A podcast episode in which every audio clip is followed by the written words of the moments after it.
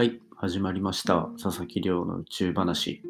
普段国の研究機関で天文学の研究をしている私が、毎日最新の宇宙ニュースをお届けいたします。こちらのポッドキャスト。本日は、ちょっと最新の論文というよりは、私たちのこの身近な太陽が抱えている未解明の問題。これが太陽の表面が異常に熱くなってるっていう現象について、皆さんにお知らせできればいいかなと思っております。というのも、こう、私たちの生活を支えている、この太陽の活動なわけですね。で、めちゃめちゃ近い距離にある星であることも変わりないので、こう、天文学の研究の中でも、結構、研究自体が進んでいる分野ではあります。太陽の研究。で、なおかつ、日本っていうのは結構その太陽の研究についてはリードしてきた方なので、まあ、そこら辺についてもかなりスペシャリストみたいな方々が国立天文台にいたりするんですね。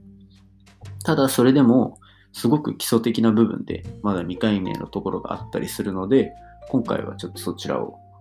お届けできればいいかなと思っております。ぜひ最後までお付き合いください。ということで、まあ、毎日報告させていただいている活動報告になりますが、今日はちょっと研究疲れみたいなのが出てきたので、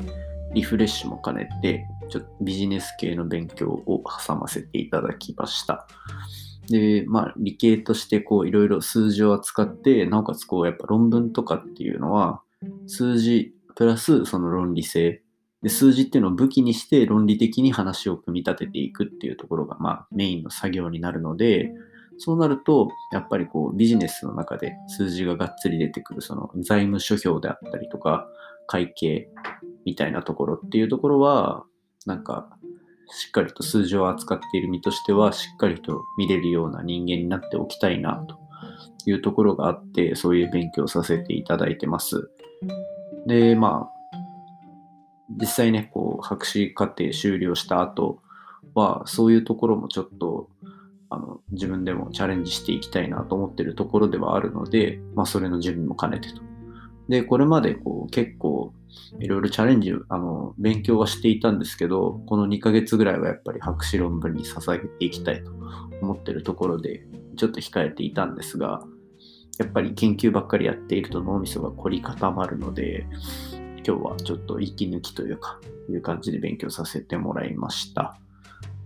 そんな感じですね。あと一つ結構面白いなと思ったニュースがあって、あの、先日、ここでも取り上げさせていただいた、はやぶさ2の話なんですけど、はやぶさ2の、あの、帰還したカプセルあるじゃないですか。はやぶさ2が小惑星リュウグウまで行って、あの表面の石を確保して帰ってきて、今はこの、今後じゃあその物質がどういうものだったかっていうところの、まあ、研究がどんどん進んでいくわけなんですが、その帰ってきたサンプルの量がですね、5.4g。5.4g も、こう、はや、竜宮から持って帰ってこれたみたいなんですよ。で、当初このはやぶさ2の設計時の目標サンプル終了。まあ、だからどれぐらいサンプルを持って帰ってきたいと思っていたかっていうと、0.1g なんですね。0.1g 持って帰ってこようと思っていた中で 5.4g 持って帰ってきてしまったと。これはまあ喜ばしいことではあると。こう研究で使えるサンプル数が増えるっていうのは非常にいいことだと思うんですが、個人的に少し気になったのは、もともとまあ 0.1g 取れればいいと思っていた中で、まあ結果的に 5.4g サンプルの中に入っていたと、カプセルの中に。この、で言ってしまえば目標値よりも54倍のサンプルを持って帰ってきてるわけですよ。これが、こう、衛星が帰ってくる軌道とかをいろいろ計算するときに、どこまで影響するのかなと。まあ、きっとこう設計の段階で帰ってくるときの燃料は、だいたい重量これぐらいのやつを運んでくるからっていうような想定の中作られてると思うので、なんかそこの54倍を持ってきてしまったっていうところ、どれだけこう、はやぶさの重さにマージンがついてたのかなっていう、その、どれぐらいまで取れるみたいなのがあったのかなっていうのが少し気になりました。まあでも、無事帰ってこれたっていうのと、まあ、大量のサンプルを確保できたっていうところは、非常に喜ばしい出来事だと思うので、今後、このはやぶさ2関連のニュースっていうのがどんどん出てきたら、こちらでも紹介していければなと思います。楽しみですよね、結果が出てくるのは。太陽系の起源とか、生命の起源っていうのが出てくる予定なので、楽しみにしていきたいと思います。ということで、では今回、この太陽が抱えている未解明の物理的な問題っていうところをご紹介していきたいと思います。皆さん、コロナってご存知ですかね？コロナ。コロナウイルスではなくて、太陽にもコロナと呼ばれる、まあ、光ってる層があるんですね。これどういうところかっていうと、一番よく見かけるのは、あの皆既日食。月が太陽の光を隠すあの皆既日食ですね。皆既日食の時に黒い、まあ、えっと、太陽の光が全く隠れて黒い丸ができて、その周りにもやもやとした、まあ、えっと、光みたいなのが漏れ込んで見える時っていうのがあるの、なんとなくイメージつきますかね。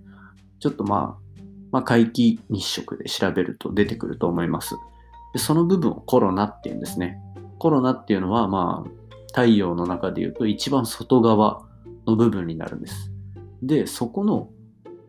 今回その物理的な2回目問題があるっていうのは、そこのコロナと呼ばれる部分、一番外側の太陽の一番外側の部分がめちゃめちゃ温度が高いんですね。どれぐらいかっていうと、コロナの温度は200万度です。200万度。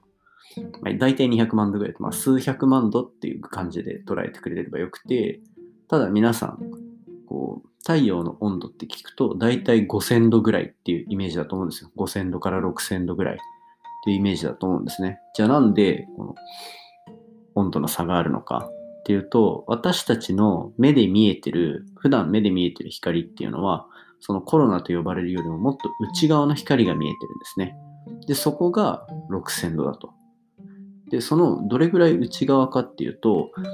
えっと、皆既日食の時は、綺麗にすっぽりとその私たちがいつも見えてる光っていうのは覆われるんですね。で、コロナがあるのは、その光球と呼ばれる私たちが目で見える光の玉よりも、さらに1万キロとか上空なんですよ。まあ、ここでだから簡単に紹介したいのは、えっと、私たちが見えてるその太陽の表面よりも外側にもう100倍とか1000倍とか熱いもっとか1000倍ぐらい熱いその光を発する領域があるこれが非常に太陽の中で謎になってますここの謎になってる部分いまいちピンとこない方いらっしゃると思うんですが例えば焚き火とかを想像してみてください焚き火ってこう真ん中で火がボーボー立ってる状態で近くまで行くとめちゃめちゃ暑いじゃないですか。その一方でその火からだんだん離れていけばいくほどその熱っていうのは伝わらなくなって温度が下がってるように感じますよね。これが、これは別に地球上に限ったことではなくて、宇宙の中でも同じようなことなんですよ。つまり、どこかに熱源があったら、その熱から離れれば離れるほど温度が下がると。で、これは太陽でも同じだ、同じのはずで、中心で核融合が起きていて、その熱が外側に向かって、まあ、四方八方に広がっていくと。そうすると、太陽から離れれば離れる、その核融合の中心から離れれば離れるだけ温度っていうのが下がっていく。で、その下がりきったところの表面が私たちの目で見えてるその5500度ぐらいの太陽の表面なわけですよ。ただ、その表面よりも外側に行くと、なぜかさらにまた温度が1000倍ぐらい上がるという謎の現象が太陽で見つかっております。で、これにはいろんな説があって、今まあもうまさに解明一歩手前ぐらいにはなってるんですが、一つは、その、私たちが見えてる5500度ぐらいの、えーと、太陽の表面よりも太陽の表面で小さいフレア、爆発現象のフレアですね。っていうのがどんどん爆発が私たちの目で見えないぐらい細かいのがたくさん起きて、そこの爆発で新しくエネルギーが発生して、外側が熱せられてるっていうような現象が、まあ、一つ考えられてると。で、もう一つは、その、小さいフレアがボコボコ起こるあたり、同じあたりで、新しく、なんか、まあ、それもフレアみたいにこう、ぐるぐるとこうこねくり回された状態から新しく波、衝撃波みたいなのが出てきて、その太陽の表面でできる波みたいなのが重ね合わさって、さらに外側の表面を加熱するかもしれないといった感じで、まあ、こういう、この2つの説が有力になってます。まあ、つまり、太陽でどういうところが謎かっていうと、焚き火みたいに中心で火があってそこから離れれば離れるほど温度が下がるはずなのに今回この太陽ではその下がりきったところからさらにまた熱くなる表面っていうのが現れるっていうまあ自然現象としては少し不思議なことが起きてると。で今後こういうところの、まあ、数値的なシミュレーションとかっていうのは日本が新しくまた作り出したスーパーコンピューター、富岳とかいったところで、まあ、解明されていくんじゃないかと期待されている部分でございます。といった感じで今日は太陽で見られてる未解明の現象、コロナ加熱っていう部分を紹介させていただきました。今回の話面白いなと思ったらぜひお手元のポッドキャストアプリでフォロー、サブスクライブよろしくお願いいたします。で、番組の感想を Twitter で募集しております。Twitter でハッシュタグ宇宙話、宇宙が漢字で話がひらがなになっておりますので、ぜひ皆さん感想、質問よろしくお願いいたします。すぐ絡みに行かせていただきます。ということで今日は以上になります。また明日お会いしましょう。さようなら。